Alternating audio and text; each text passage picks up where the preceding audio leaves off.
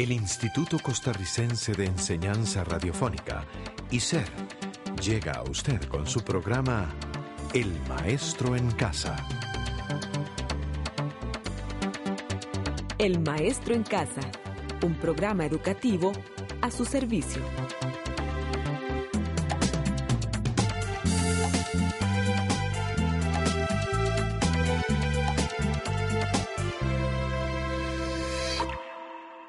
Bienvenidos a este su programa del Maestro en Casa.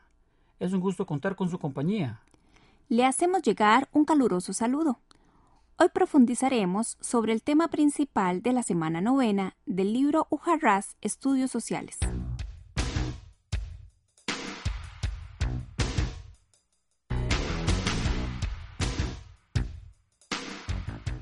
Responderemos estas incógnitas. ¿Qué hicieron los conquistadores españoles con las tierras de los aborígenes? ¿Cuáles estructuras agrarias impusieron los conquistadores en las colonias americanas? En este programa vamos a conocer las características de las estructuras agrarias impuestas en América colonial por parte de España. Una vez que los españoles se apoderaron de las mejores tierras de América, ¿cómo las utilizaron? ¿Qué actividades emprendieron? Como usted ya leyó y repasó la semana novena, recordará algunas de esas formas de apropiación de la tierra. Repasemos sus características. Las mercedes de tierras consistieron en la propiedad pública, que la corona española le entregó a un particular como premio a su desempeño en alguna tarea designada. Mientras que otra forma de apropiación fue la composición de tierras. ¿Y en qué consistió esta modalidad de apropiación? Esta se caracterizó porque la corona exigió a los propietarios el exhibir el título legal de sus tierras. Y aquellas personas que no lo tenían o exhibían, para conservar sus tierras, debían de pagar una cantidad de dinero, y que dichas tierras las tenían en cultivo desde hace 10 años.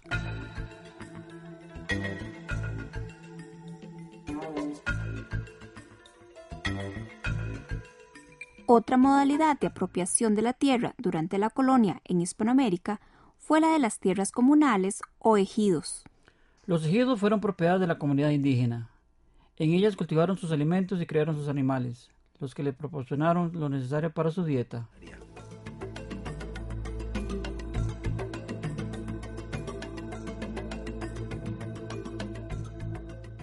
Las principales estructuras agrarias de la Hispanoamérica colonial fueron la hacienda y la plantación. ¿Cuáles características recuerda de la hacienda colonial? Recuerda el significado de estas palabras. Ganadería, latifundio, zona rural, mano de obra indígena y negra. ¿Recordó algunas características de la hacienda colonial? Podemos decir que la hacienda colonial se caracterizó por abarcar una gran extensión de terreno rural, dedicada especialmente a la actividad ganadera. ¿Nos acompaña y nos trasladamos hasta una de ellas?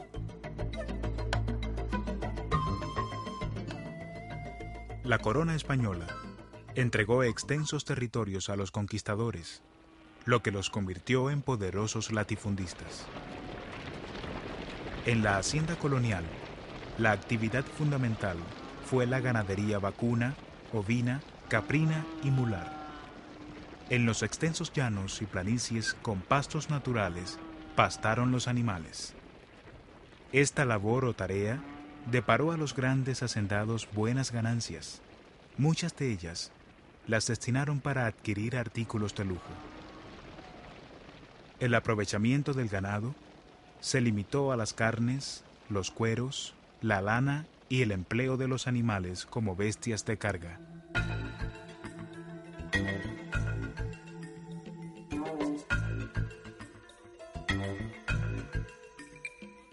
Para el siglo XVI, desde el norte de México hasta la Pampa Argentina, el desarrollo de la ganadería fue rápido, y en el paisaje lo que predominó fueron las gigantescas manadas de reses, las que se desplazaban de un sitio a otro.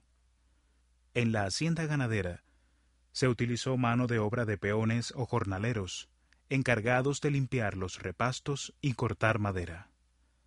Los vaqueros o sabaneros fueron los encargados del manejo del ganado, arrear los atos, curar a los animales, encargarse de los terneros recién nacidos. Las cocineras preparaban la comida para los demás empleados de la hacienda y también cuidaban de los cerdos y las aves de corral. Los mandadores se encargaban de dirigir a los peones y sabaneros, de pagarles el salario y lograr un buen funcionamiento de la hacienda en general.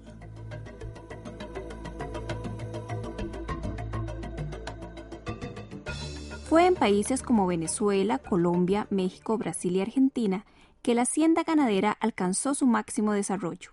En el caso particular de Costa Rica, fue en la región de Guanacaste y Esparza, Punta Arenas, donde se desarrolló la hacienda ganadera.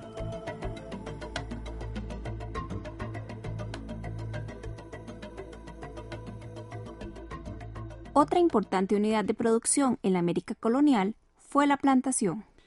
Esta se dedicó al cultivo de productos agrícolas especialmente para los mercados externos europeos, aunque parte de la producción se consumió internamente.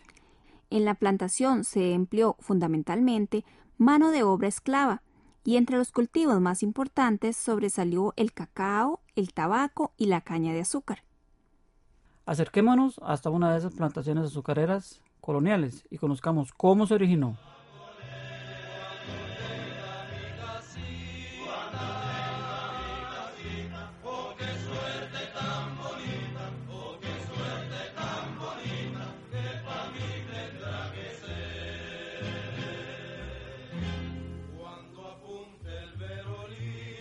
Recibió los primeros especies de caña en 1493.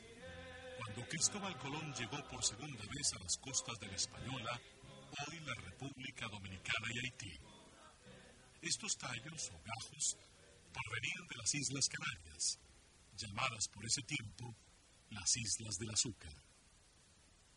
Ya para principios del siglo XVI existían 20 ingenios poderosos y cuatro trapiches en la Española. También se había extendido el cultivo a Cuba y Hernán Cortés la llevó a México.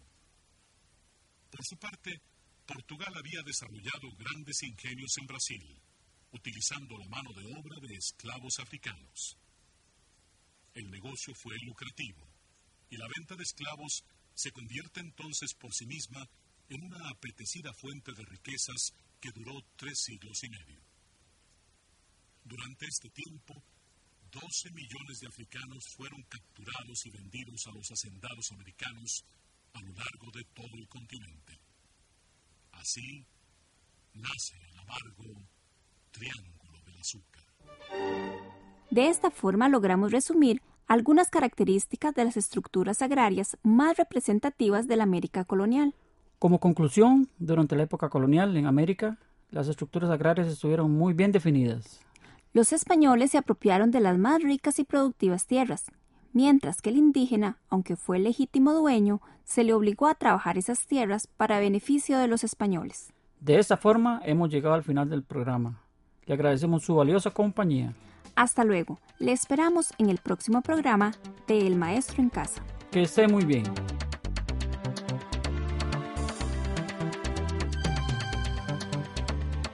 Este programa fue producido por ICER.